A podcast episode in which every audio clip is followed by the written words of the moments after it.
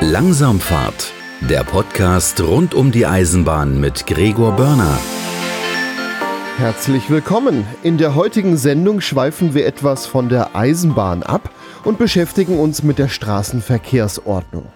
Keine Sorge, das wird heute keine Autosendung, denn die Straßenverkehrsordnung hat ja auch Überschneidungen mit Schienenwegen, vor allem in größeren Städten. Stichwort Straßenbahnen.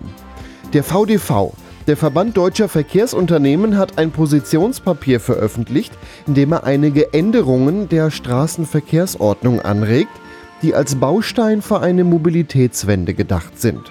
Das Positionspapier habe ich auf langsamfahrt.de unter dem Eintrag zur heutigen Sendung auch verlinkt. So viel noch vorab, dieser Podcast ist spendenfinanziert. Mehr dazu auf langsamfahrt.de Ich spreche mit Dr. Thomas Hilpert Jansen vom VDV und mit Daniel Brandt, ebenfalls vom VDV. Guten Tag. Ja, guten Tag, Herr Börner. Schönen guten Tag, Herr Börner. Was ist denn der VDV, der Verband der Verkehrsunternehmen? Ja, der Verband Deutscher Verkehrsunternehmen VDV ist ein Zusammenschluss der ÖPNV-Unternehmen und der Schienengüterunternehmen. Das heißt also, alle Unternehmen, die auf der Schiene entweder Güter transportieren oder Personen transportieren und der Unternehmen, die auf der Straße Personen transportieren. Das heißt also insbesondere in Bussen. Und die äh, repräsentiert ihr quasi so unter einem Dach. Genau, genau. Wir sind also der Branchenverband für diese Verkehrsunternehmen und unsere Aufgabe ist es, sich für deren Interessen einzusetzen, diese Unternehmen über Neuerungen zu informieren, Themen, die diese Unternehmen bewegen, dann in die Politik, in die Öffentlichkeit zu tragen. Das heißt also, im Wesentlichen ist es ein Kommunikationsverband, ein, ein Bindeglied zwischen den Unternehmen und der Öffentlichkeit und der Politik. Und hin und wieder kommt ihr auch mal in die Medien, indem ihr irgendetwas fordert oder äh, ja mal klarstellen wollt. Und äh, das ist ja auch so das Thema, warum wir heute uns äh, quasi digital zusammengesetzt haben. Ihr habt nämlich ein Positionspapier veröffentlicht mit Änderungsvorschlägen zur Straßenverkehrsordnung. Ganz genau, ganz genau. Es geht sogar noch ein klein bisschen weiter als nur die Straßenverkehrsordnung. Es geht auch um äh, Bußgelder, es geht auch um Verwaltungsvorschriften, aber der Kern ist so, wie richtig beschrieben, eine Änderung der Straßenverkehrsordnung. Ja, aber auch mit Bußgeldern und Verwaltung hängt ja alles irgendwie so ein bisschen zusammen. Denn äh, wenn man das sich mal anschaut, dann äh, steht da zum Beispiel auch drin, dass verschiedene Dinge bisher immer ungeahndet blieben, obwohl sie eigentlich auch ein Verkehrsverstoß waren. Und da muss natürlich dann auch das Bußgeld angepasst werden, wenn man sowas irgendwie verändern will. Also das, das spielt hier alles miteinander zusammen. Ja, genau. Warum habt ihr denn dieses Positionspapier mit diesen Änderungsvorschlägen veröffentlicht? Warum muss was geändert werden? Ja, es muss vor allem deswegen etwas geändert werden, weil es ein Hauptziel der Straßenverkehrsordnung ist, dass die Sicherheit eingehalten wird. Und ähm, hier haben wir zum Beispiel die Frage Ausstieg auf die Fahrbahn, wenn man aus der Straßenbahn aussteigt. Ähm, wie wird das im Moment geahndet bzw. gehalten. Oder ein anderes Thema bei der Sicherheit ist, ähm, dass wir gesagt haben, wir brauchen ein neues Verkehrsschild zum Verbot des Linksabbiegens. Aber die Sicherheit ist nicht das einzige Thema. Es geht auch um Korrekturen, weil bisher in der Straßenverkehrsordnung so ein paar kleine Fehler drin sind. Es geht um Beschleunigung. Also es geht zum Beispiel darum, dass der Bus ähm, häufiger auch eine eigene Busspur bekommen kann, dass auf der Busspur nicht noch ganz viele andere Verkehrsteilnehmer sich bewegen, sondern der Bus wirklich dort auch schnell fahren kann, weil das ist ja das Wesen und der Grundgedanke einer Busspur, dass man eben schneller sich dort fortbewegen kann, damit ein Fahrplan auch pünktlich eingehalten werden kann. Ja, und dann gibt es ähm, noch so ein paar Änderungen die einfach, äh, wo, wo die STVO modernisiert werden muss. Also ich sag mal, Beispiel, früher waren Omnibusse einfach ein bisschen kürzer. Heute hat man Gelenkomnibusse. Und das bedeutet natürlich auch, dass die Haltestellen länger sein müssen. Oder früher musste man in einen Bus oder in eine Straßenbahn hochklettern. Da gab es keinen Niederflur. Jetzt gibt es Niederflurbusse, Niederflurbahnen und Bahnsteige sind auch höher als nur die Bordsteinkante. Und dieses Niederflurige, dieses ebenerdige Einsteigen, das hat ja vor allem den Sinn, dass die Menschen schneller und leichter in die Fahrzeuge kommen können.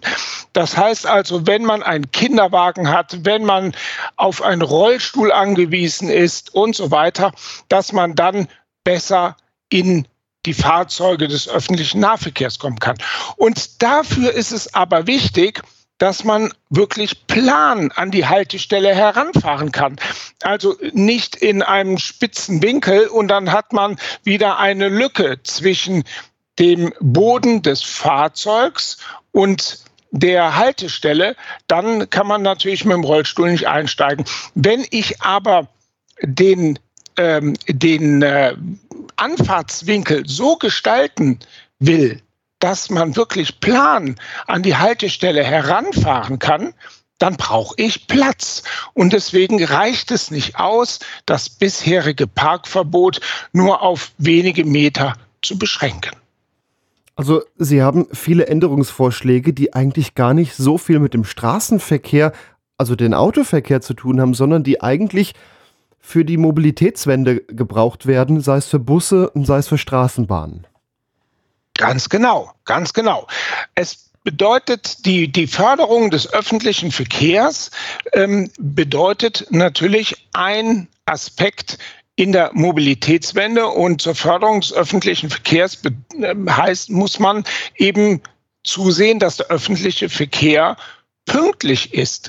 Und das bedeutet eben, dass er nicht durch andere Verkehrsteilnehmerinnen und Verkehrsteilnehmer behindert wird. Ja, man kennt das vielleicht aus Städten, die gerade zur Feierabendzeit im Berufsverkehr ersticken. Der Bus steht dann mit im Stau drin, kommt nicht voran. Man bräuchte eine Busspur. Und da ist ja auch zum Beispiel ein, äh, eine Forderung von euch, die Grundlage von einer Busspur zu vereinfachen. Vorher mussten nämlich 20 Busse pro Stunde fahren, um eine Busspur überhaupt bauen zu dürfen. Das äh, fordern sie zum Beispiel, das zu ändern. Ganz genau. Also das muss eben in der Hoheit der Kommune sein, dass sie das auch organisieren kann, dass sie eben schauen kann, wie sind die Notwendigkeiten ähm, hier bei uns in der Stadt, was wollen wir und was benötigen wir, damit der Bus pünktlich kommen kann. Nämlich, ähm, es ist ja klar, wenn der Bus im Stau steht und unpünktlich ankommt an den Haltestellen, dann sind die Kundinnen und Kunden verärgert. Und es hat aber auch noch eine wirtschaftliche Konsequenz. Das muss man natürlich auch sehen. Je länger die Fahrzeit der Busse und der Straßenbahnen ist, desto mehr Fahrzeuge und damit auch Fahrpersonal muss man einsetzen. Und das führt wieder zu einer Erhöhung der Defizite. Das heißt also, es ist natürlich auch im ureigenen Interesse der öffentlichen Hand, wenn sie eben Defizite ausgleicht, dass eben hier der öffentliche Nahverkehr beschleunigt wird, dass er reibungslos funktioniert und dass die Kundinnen und Kunden zufrieden sind.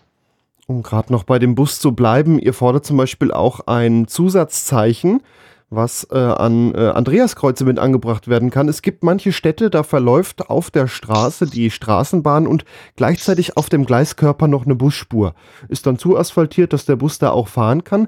Und jetzt habt ihr zum Beispiel die, die Forderung nach einem Zusatzzeichen, dass unter einem Andreaskreuz dann auch ein Linienbus noch mit eingeschlossen wird, der dann auch Vorfahrt genießen soll. Ganz genau. Das ist eben auch wichtig, weil es nutzt ja nichts, wenn die Straßenbahn an der Stelle dann den Vorrang genießt, aber der muss, der muss warten, weil es geht ja um eine Förderung des öffentlichen Personennahverkehrs insgesamt. Und ob jetzt die Menschen dann im Bus oder in der Straßenbahn sitzen, das kann ja nicht das Kriterium sein. Wobei ich, darf ich da vielleicht noch ergänzen, ähm, dass es hier nur um, einen, um die, den Sonderfall geht, dass es sich um äh, Straßenbahnstrecken handelt, die einen sogenannten eigenen Bahnkörper haben, also quasi die nicht für den übrigen Verkehr äh, zugänglich sind.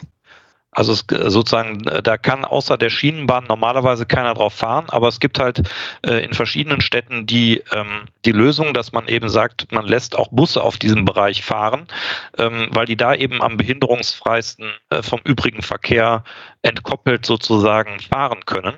Und ähm, dann wäre es äh, eigentlich unschlüssig, wenn man sagt, äh, man räumt der Schienenbahn einen Vorrang ein und an derselben Kreuzung mit einer Straße müssten dann die Busse sich an die normalen Verkehrsregeln halten, ähm, dass man da einen Gleichklang hinkriegt, der auch der Beschleunigung der, des Busverkehrs auf diesen, äh, auf diesen sogenannten besonderen Bahnkörper dient.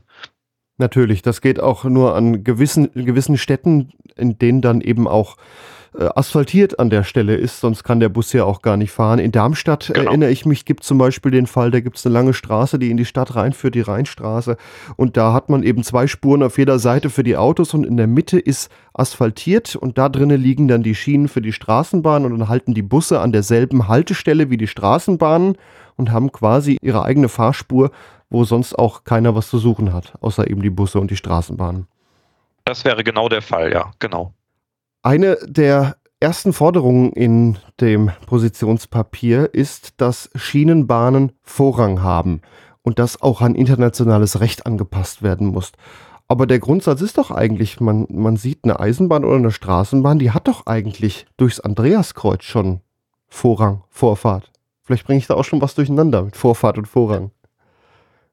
Genau, also es sind tatsächlich zwei unterschiedliche Begriffe. Vorfahrt und Vorrang sind nicht dasselbe. Ähm, die Vorfahrt haben Sie, wenn Sie äh, sozusagen als normaler normales Fahrzeug am Straßenverkehr teilnehmen. Dann haben Sie entweder Vorfahrt oder müssen Vor äh, Vorfahrt gewähren. Vorrang hat man, wenn man sich gewissermaßen so ein bisschen außerhalb des anderen Straßenverkehrs bewegt, also beispielsweise an einem klassischen Bahnübergang, nur so an einem Konfliktpunkt äh, mit der Straße äh, in Verbindung kommt, ähm, dann nennt man das üblicherweise einen Vorrang. Ähm, das heißt, die Vorfahrt gilt dann insbesondere für oder würde dann für die Situationen gelten, wo äh, Straßenbahnen ähm, gewissermaßen so fahren, dass sie ganz normal am Straßenverkehr teilnehmen. Das haben sie ja ganz viel, ähm, also insbesondere wo sie alte, ältere Systeme haben, äh, sind ja die Schienen ganz normal im, äh, in der Straßenfahr in der Fahrbahn eingebettet oder in Gehwege. Da nehmen die quasi ganz normal am Straßenverkehr teil und müssen sich auch an die straßenverkehrsrechtlichen Regelungen ganz normal halten. Ähm, also insbesondere auch an die Vorfahrtsregelungen. Aber gewissermaßen ähm, wenn es ein Verkehrszeichen gibt, was dann regelt, ähm, ist das auch okay. Aber die Frage ist, ähm, gilt dann für eine Schienenbahn auch, also eine Straßenbahn, die so fährt, auch rechts vor links die Regelung? Ja, und sie, sie gilt. Und ähm, das ist halt nicht eindeutig. Das heißt, da dürfte auch der, der von rechts kommen, äh, ähm, hätte Vorfahrt gegenüber dem Schienenfahrzeug. Und ähm, das wäre, wie gesagt, so ein bisschen äh, die, ähm, äh, der Ansatz, dass man sich da an, den, äh, an dem Völkerrecht orientiert, an der Vorgabe, dass eben den Schienenbahnen, wozu ja die Straßenbahnen auch gehören, ähm, grundsätzlich eben auch im Straßenverkehr an Kreuzungssituationen äh, Vorfahrt zu gewähren ist, es sei denn, es sind Verkehrszeichen, die das anders regeln. Und ähm, das ist gewissermaßen einer, die eine Seite. Die andere Seite ist dann der Vorrang. Da sind Sie ganz richtig bei der Eisenbahn. Also wenn Sie ein Andreaskreuz haben, äh, das haben Sie immer nur dann, wenn Sie einen Vorrang haben. Das Andreaskreuz markiert nie eine Vorfahrt, sondern immer nur einen Vorrang.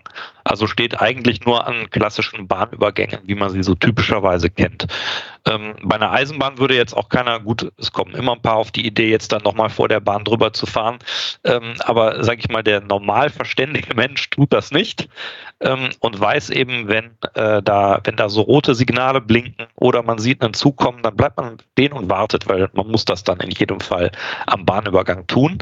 Und ähm, äh, das gewissermaßen ist auch bei der, äh, bei der äh, Straßenbahn manchmal nicht ganz eindeutig. Es gibt nämlich ähm, Verkehrssituationen, die nicht eine klassische Kreuzung sind, sondern gewissermaßen eher einem Bahnübergang, einem klassischen Bahnübergang ähneln, ähm, die aber nicht typischerweise mit einem Andreaskreuz äh, ausgerüstet sind. Und dann äh, kann es natürlich schon mal leicht sein, ähm, dass der übrige Verkehr da einem Missverständnis äh, unterliegt. Sie haben zum Beispiel auch so eine Situation, ähm, wenn Sie äh, eine ampelgeregelte Kreuzung haben, beispielsweise mit Straßenbahn in der Mitte auf der einen Straße äh, und die Ampel fällt aus. Was passiert denn dann?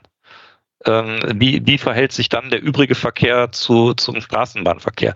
Und das wären alles so Regeln, die könnte man dann einheitlich mit so einer, mit so einem, mit so einer allgemeinen Regelung einfach und klar erfassen, sodass eben für alle Verkehrsteilnehmer eben auch klar ist, okay, auch wenn ich, egal wo ich eine Schienenbahn sehe, ähm, also sei es auf dem gepflasterten Vorplatz vom Hauptbahnhof Düsseldorf oder, ähm, oder am, auf einem klassischen Bahnübergang. Ich weiß immer, die Bahn hat im Zweifel Vorfahrt oder Vorrang und da, darauf muss ich mich einstellen. Das ist so das Ziel. Das soll halt auch der Verkehrssicherheit dienen, weil wie ja schon gesagt, äh, die Bremswege sind zwar bei einer Straßenbahn sehr viel besser als bei einer klassischen Eisenbahn, aber immer noch viel länger als bei einem, äh, bei einem anderen, bei einem normalen Kraftfahrzeug. Und die Massen, die da im Spiel sind, sind auch nochmal ganz andere. Also das heißt, wenn sie da irgendwo drüber fahren, da wächst dann halt auch kein Gras mehr. Ja, ähm, um bei Straßenbahnen zu bleiben, äh, Ausstieg auf die Fahrbahn. Ich war vor einer Weile in Erfurt und da ist mir hin und wieder aufgefallen, an Stellen, an denen es ein bisschen eng ist, dass die äh, Straßenbahn dann quasi anhält, die Straße an der Stelle ein bisschen angehoben ist und die Fahrgäste auf die Straße aussteigen. Davor war dann eine, eine Ampel, die dann rot war, damit keine weiteren Autos kamen. Und da erfordern sie auch, dass äh, das eigentlich zur Definition werden soll, dass dann ein Vorbeifahrverbot ist, wenn eine Straßenbahn da steht, sodass es theoretisch gar keine Ampel mehr bräuchte. Ganz genau. Es ist ja das vordringliche Ziel der Straßenverkehrsordnung, dass Gefährdungen vermieden werden. Und wenn man ganz grundsätzlich sagt, dass an Haltestellen, wo man aus einer Straßenbahn auf die Fahrbahn hinaustritt, nicht vorbeigefahren werden kann, dann ist das für die Sicherheit dienlich. Denn eins ist ja auch klar, ähm, wenn ähm, man so eine Ampel hat, ist das ja schon mal ein Fortschritt. Das existiert aber nicht überall. Und wenn diese Ampel dann ausfällt, dann hat man auch ähm, hier an dieser Stelle keine Regelung. Und ähm, wir äh, kennen es ja aus anderen Bereichen, dass immer wenn man irgendwo Ausnahmen schafft und ähm, hier es kompliziert macht und dort es kompliziert macht, dass dann Regelungen nicht funktionieren. Und Regelungen sind, werden am besten dann eingehalten, wenn man eine grundsätzliche Regelung hat. Ja, bei Rot bleibt man stehen, bei Grün kann man gehen. Ne? Oder ähm, ich erinnere mich ähm, an ähm, die Diskussionen über den Nichtraucherschutz ähm, vor Jahren, als in Restaurants äh, dann in manchen Bundesländern Regelungen eingeführt wurden. Ja, aber es gibt dann eine Ausnahme, dann kann man wiederum rauchen und wenn aber das Restaurant so groß ist und wenn da ein Raum ist und wenn dies ist und jenes ist und das hat nie funktioniert. Und Hatten wir doch vor kurzem mit den Corona-Regeln. War ja, ja auch genau. überall anders und keiner wusste mehr wie und was. Ja, also es geht mir noch nicht mal um diese regionalen Unterschiede. Es geht äh, auch innerhalb eben einer Stadt, innerhalb eines Landes alles irgendwie ganz kompliziert und keiner weiß, was er machen soll. Und so ist es gerade im Straßenverkehrsrecht wichtig, einfache Regelungen zu finden. Denn ähm, ich sag mal, wenn wir in andere Bereiche gehen, ähm, wo die mit diesen Gesetzen nur Spezialisten zu tun haben, dann darf es auch mal ein bisschen komplizierter sein. Aber im Straßenverkehrsrecht, da bewegt sich jedermann Jedermann, auch Kinder bewegen sich im Straßenverkehrsrecht. Und deswegen benötigt man gerade im Straßenverkehrsrecht sehr einfache und klare Regelungen. Und äh, das ist eben hier ein Aspekt, den wir da fördern wollen. Vielleicht noch zur Ergänzung dazu zu dem Punkt. Ähm, es gibt ja auch schon eine Regelung dazu in der StVO, ähm, die dann wieder aus drei Sätzen besteht, die sozusagen einen ähm, dass man äh, aussteigende Fahrgäste nicht gefährden darf, auch nicht behindern darf und wenn nötig, muss das Fahrzeug warten. Ähm, das ist natürlich auch wieder so in dem Sinne keine so besonders klare Regelung. Ähm, äh, und sage ich mal, Sie haben natürlich auch häufiger den Fall, dass Sie möglicherweise schon eine ampelgeregelte Kreuzung haben, wo die Haltestelle eingebunden ist. Dann steigen die Leute aus, aber wenn die Autofahrer dann trotzdem äh, bis zur roten Ampel vorziehen wollen neben der Straßenbahn, haben sie das gleiche Problem. Ähm, da ist es einfach am sinnvollsten, wenn man einfach sagt, äh, an den darf einfach nicht vorbeigefahren werden, wenn, Halte, äh, wenn an der Haltestelle Fahrgäste äh, auf die Fahrbahn aussteigen. Ja, das schafft auf jeden Fall Klarheit, wenn dann doch einer langsam ja. vorzuppelt und versucht dann noch an der Straßenbahn vorbeizufahren. Nur nicht behindern ist halt dann auch wieder sehr schwammig. Äh, stehen bleiben ist da einfacher definiert. Genau. Und manchmal kommt es ja vor, dass eben einer sehr spät aussteigt. Ja, dann ist die Tür offen, es sind schon ähm, manche ausgestiegen und dann kommt ein Nachzügler. Und der Autofahrer, der denkt, okay, es sind jetzt alle Leute draußen und dann kommt einer. Ja? Oder die Tür öffnet sich sehr spät. Oder, oder. Also es gibt ähm, viele Fälle, wo dann eben Gefährdungen äh, passieren und das muss verhindert werden. Das ist zuvörderst, ja, die Regelungsmaterie des Straßenverkehrsrechts, dass eben Gefährdungen verhindert werden. Ich könnte mir auch vorstellen, wenn äh, eure Regel da dann auch durchkommt, dass der Bau neuer Straßenbahnhaltestellen dadurch einfacher werden kann. Sie wird ja auch automatisch günstiger, wenn man nicht noch wie in Erfurt die rote Ampel davor braucht, sondern die klare Regel hat, davor ist zu halten, fertig. Kann man ja auch drüber nachdenken, hier und da, wo vielleicht noch eine Haltestelle gebraucht wird, noch eine dazu zu bauen und nur eben die Straße ein bisschen anzuheben. Ja, wobei das, wobei das tendenziell eigentlich vor allen Dingen Althaltestellen betrifft. Ähm, also ich denke, wenn neue Betriebsanlage gebaut wird, ist ja in der Regel dafür eine Planfeststellung nötig. Ähm, dann wird in der Regel auch die ähm, sozusagen der Straßenzug neu gestaltet äh, und solche Konfliktsituationen werden äh, tendenziell verhindert. Aber in Städten, wo sie eben ein altes System haben, da, da, da ist das einfach an ganz vielen Haltestellen so, dass, äh, dass, die, dass die Fahrgäste auf die Fahrbahn aussteigen müssen und das ändert man eben auch nicht so schnell. Also gerade wenn es so um Innenstadtgebiete geht, wo sie dann auch nicht mal eben eine, eine andere Haltestellengestaltung ähm, äh, vornehmen können. Ähm, da, da, würde ich sagen, ist es, glaube ich, eher, spielt es eher eine Rolle für die, für die Bestandshaltestellen. Äh, ich weiß nicht, Thomas, wie siehst du das? Ja, würde ich auch so sehen. Ähm, neue Haltestellen äh, werden ja seltener in Bestandsliniennetzen ähm, gebaut, dann eher bei Erweiterungen und Erweiterungen finden ja eher dann in Außenbereichen statt. Und Außenbereichen wiederum hat man eher dann mehr Platz als in innerstädtischen Bereichen. Das heißt, es ist äh, schon äh, sehr stark orientiert auf ähm, ähm, innerstädtische äh, Systeme, ähm, die eben in, in Städten äh, wir finden, wo wir auch äh, schon sehr alte Liniennetze haben. Ja, mein Gedanke zielte eher so ab, nochmal irgendwo dazwischen vielleicht noch eine Haltestelle zu bauen. Aber klar, wenn außen erweitert wird am Stadtrand, dann ist Platz da, da äh, kann man das entsprechend bauen, sodass keiner gefährdet wird. Das ist ja das eigentliche Ziel. Weitere Vorschläge von euch, die zielen auch an äh, Haltestellen. Bisher ist es erlaubt, an der Bushaltestelle mal kurz zu halten. Ihr fordert ein absolutes Halteverbot wie das zum Beispiel bei Taxiständen auch schon der Fall ist. Ja, genau. Also es äh, ist doch sonderbar, dass hier Taxis ähm, ja mehr privilegiert werden als ähm, ähm, ÖPNV und oder als eben Busse. Und äh, wenn man bedenkt, dass im Taxi in der Regel immer nur einer sitzt, äh, während dann in einem Bus dann doch mehrere, äh, ist das umso verwunderlicher.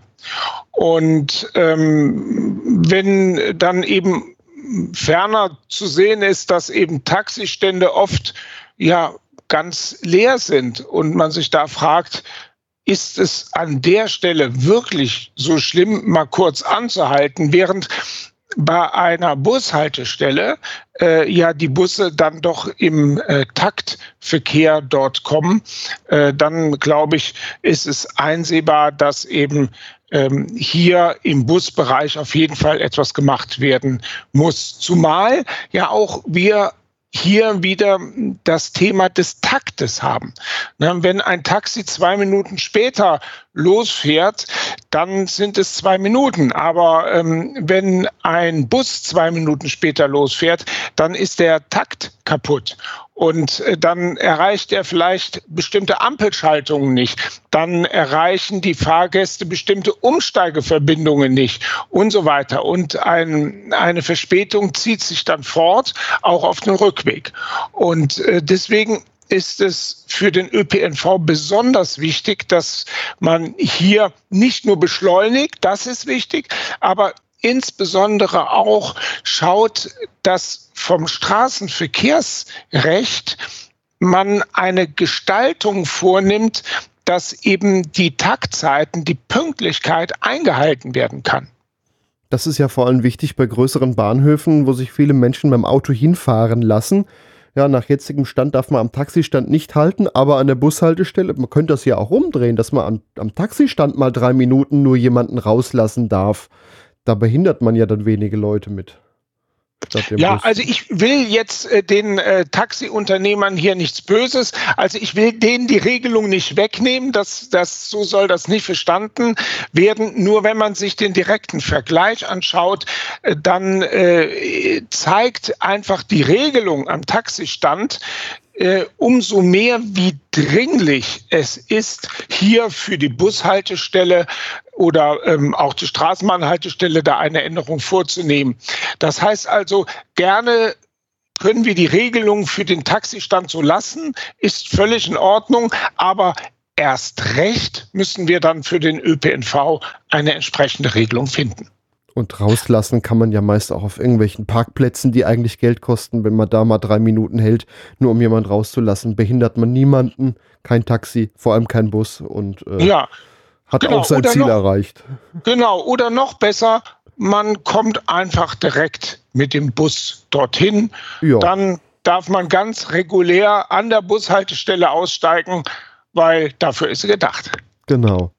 Zumal Herr, Herr Börner, wie Sie gesagt haben, Entschuldigung, wenn ich noch mal, da nochmal nachhacke, ähm, wie doch relativ weit das Halten geht, ähm, äh, wenn man sich jetzt mal gerade in, in, in, innerstädtischen Gebieten anguckt, die eine relativ dichte Taktung fahren müssen, die Busse.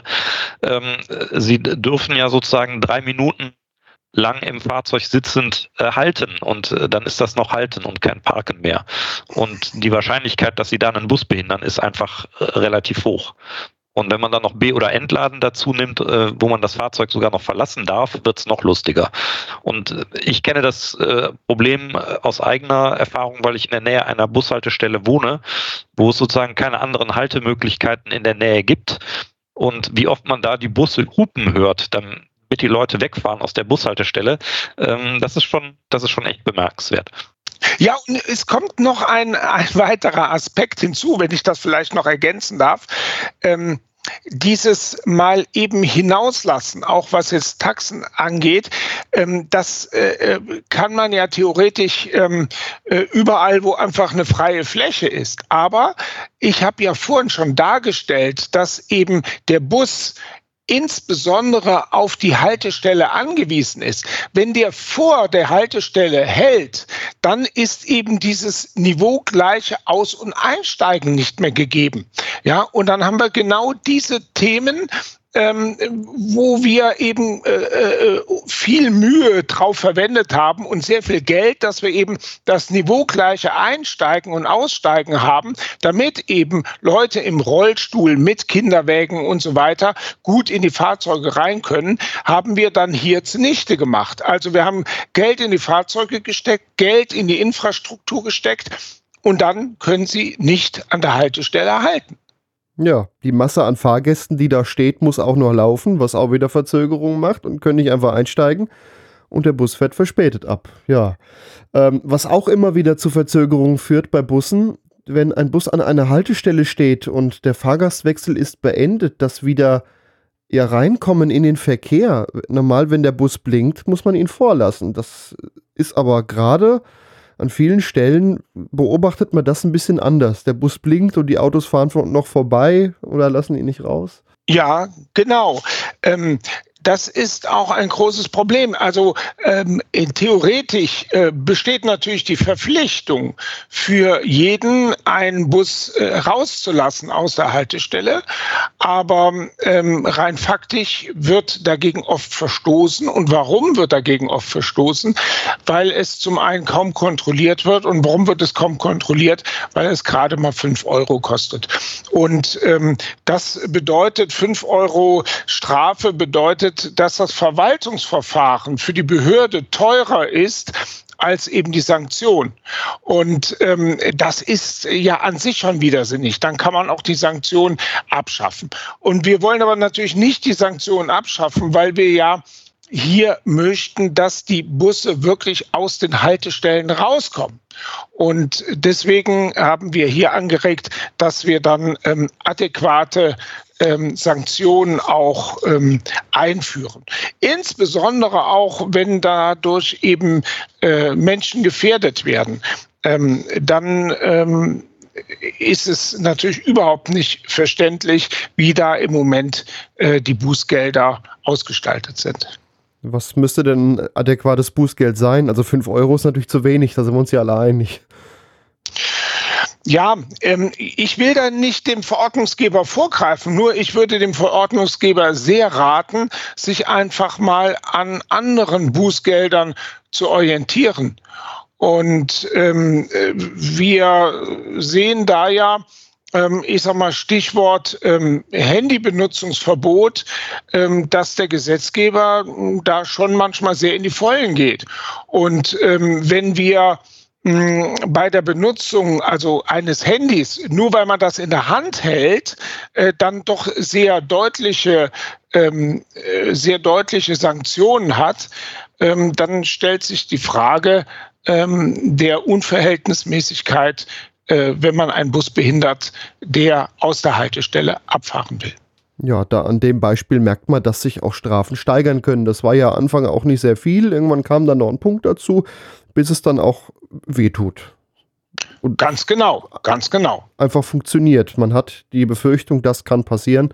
Und äh, ja, das äh, wäre dann hier notwendig, genauso wie in einem anderen Fall Halten und Parken im Schienenbereich. Ich kriege das in Frankfurt hin und wieder mal mit, dass äh, Straßenbahnen nicht weiterfahren können, weil Autos entweder zu dicht oder sogar noch auf den Schienen wirklich parken und dann muss erstmal ein Abschleppwagen kommen und das dauert und die Linie ist unterbrochen und natürlich die Leute, die äh, einfach nur zur Arbeit wollen, die kommen nicht da an und äh, das ist auch eigentlich viel zu billig. Parken ja. auf Schienen. 20 bis 70 Euro ähm, bei Parken mit Behinderung. Also das ist ja wirklich ein, ein Treppenwitz, muss man sehen, weil die äh, Straßenbahn, die kann ja nicht ausweichen. Also äh, wenn man Parken mit Behinderungen äh, irgendwo sanktioniert mit 70 Euro, dann mag das ähm, bei einem äh, bei einem Kfz ja nachvollziehbar sein, aber bei der Straßenbahn, die ist dann eingeschlossen. Also die kommt nicht weiter. Und nicht nur die kommen nicht weiter, auch die Straßenbahn, die dahinter kommt, kommt nicht weiter. Und das hat dann eben nicht nur die Konsequenz, dass die ganzen Fahrgäste in den Fahrzeugen warten müssen, sondern ich habe vorhin auf die große Bedeutung des Taktverkehrs verwiesen. Ähm, die Fahrgäste erreichen ihre Anschlüsse nicht nicht. Die Fahrgäste an den nachfolgenden Haltestellen, die müssen warten und es wirkt sich dann auch wieder auf den ganzen Umlauf aus. Das heißt also, selbst wenn die Bahn dann an der Endhaltestelle ankommt, dann fährt sie auch zu spät wieder los, nur weil da eben jemand auf den Gleisen steht.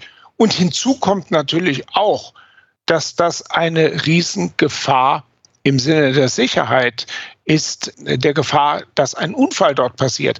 Denn eine Straßenbahn, und das machen sich viele gar nicht so klar, die hat natürlich einen anderen Bremsweg als ein Kraftfahrzeug. Weil Eisen auf Eisen, das wirkt einfach rein physikalisch etwas anders als Gummi äh, auf Teer.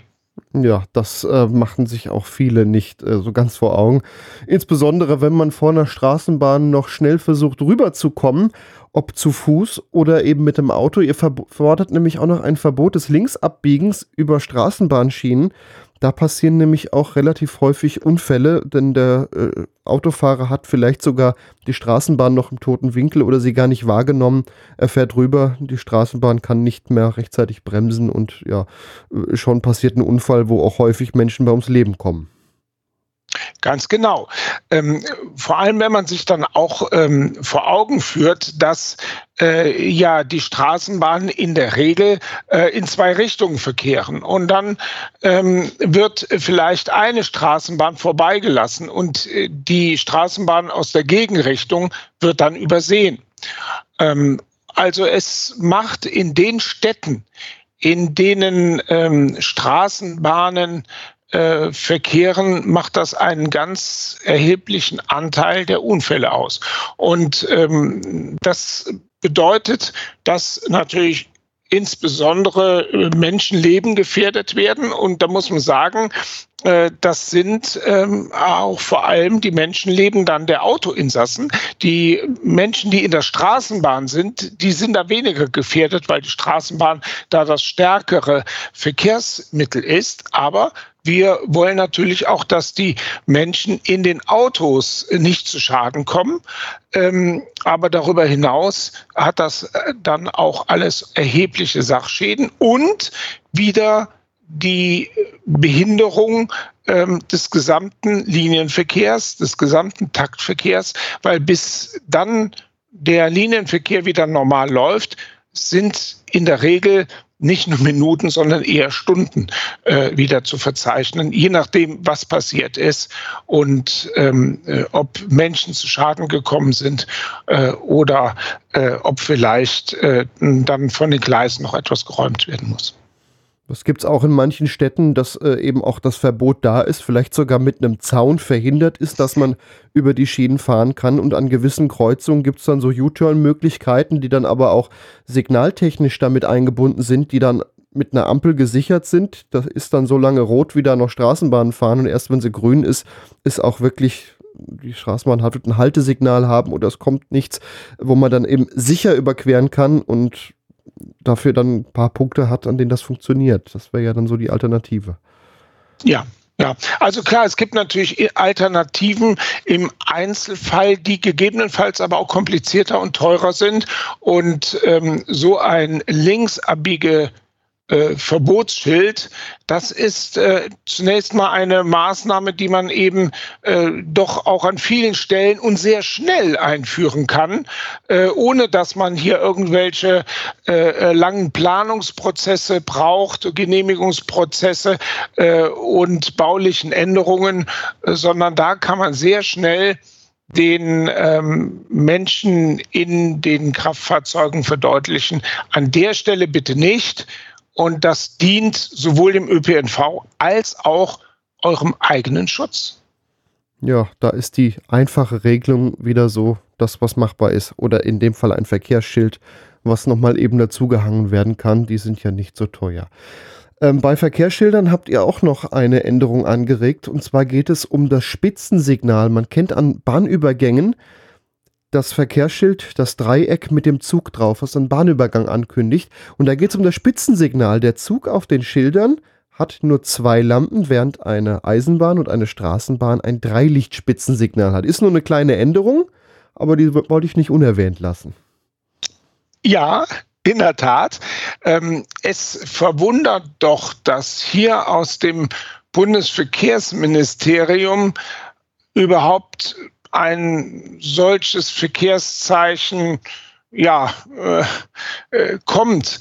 Denn das sollte man dort doch wissen, dass eben äh, eine Bahn da mit drei Lichtern fahren muss.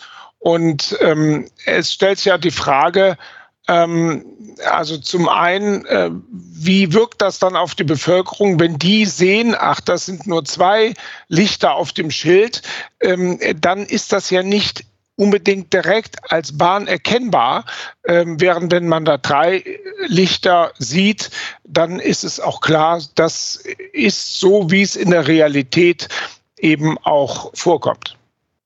Ja, das ist nur eine kleine Änderung. Viele andere Änderungen, die sind größer, die haben, sind wir jetzt mal durchgegangen. Das ganze äh, Papier mit den äh, Vorschlägen verlinke ich auch auf langsamfahrt.de zum Eintrag der heutigen Sendung. Vielen Dank an Dr. Thomas Hilpert Jansen und Daniel Brandt, beide vom VDV. Vielen Dank. Ja, wir danken Ihnen. Herzlichen Dank, sehr gern geschehen. Habt ihr Themenvorschläge, Kritik oder Anregungen? Auf langsamfahrt.de gibt es ein Kontaktformular oder ihr schreibt mir über Facebook, Twitter oder Instagram. Dort findet ihr diesen Podcast unter @langsamfahrt. Damit verabschiede ich mich bis zum nächsten Mal. Euer Gregor Börner. Das war Langsamfahrt, der Podcast rund um die Eisenbahn. Weitere Informationen gibt's im Netz unter langsamfahrt.de.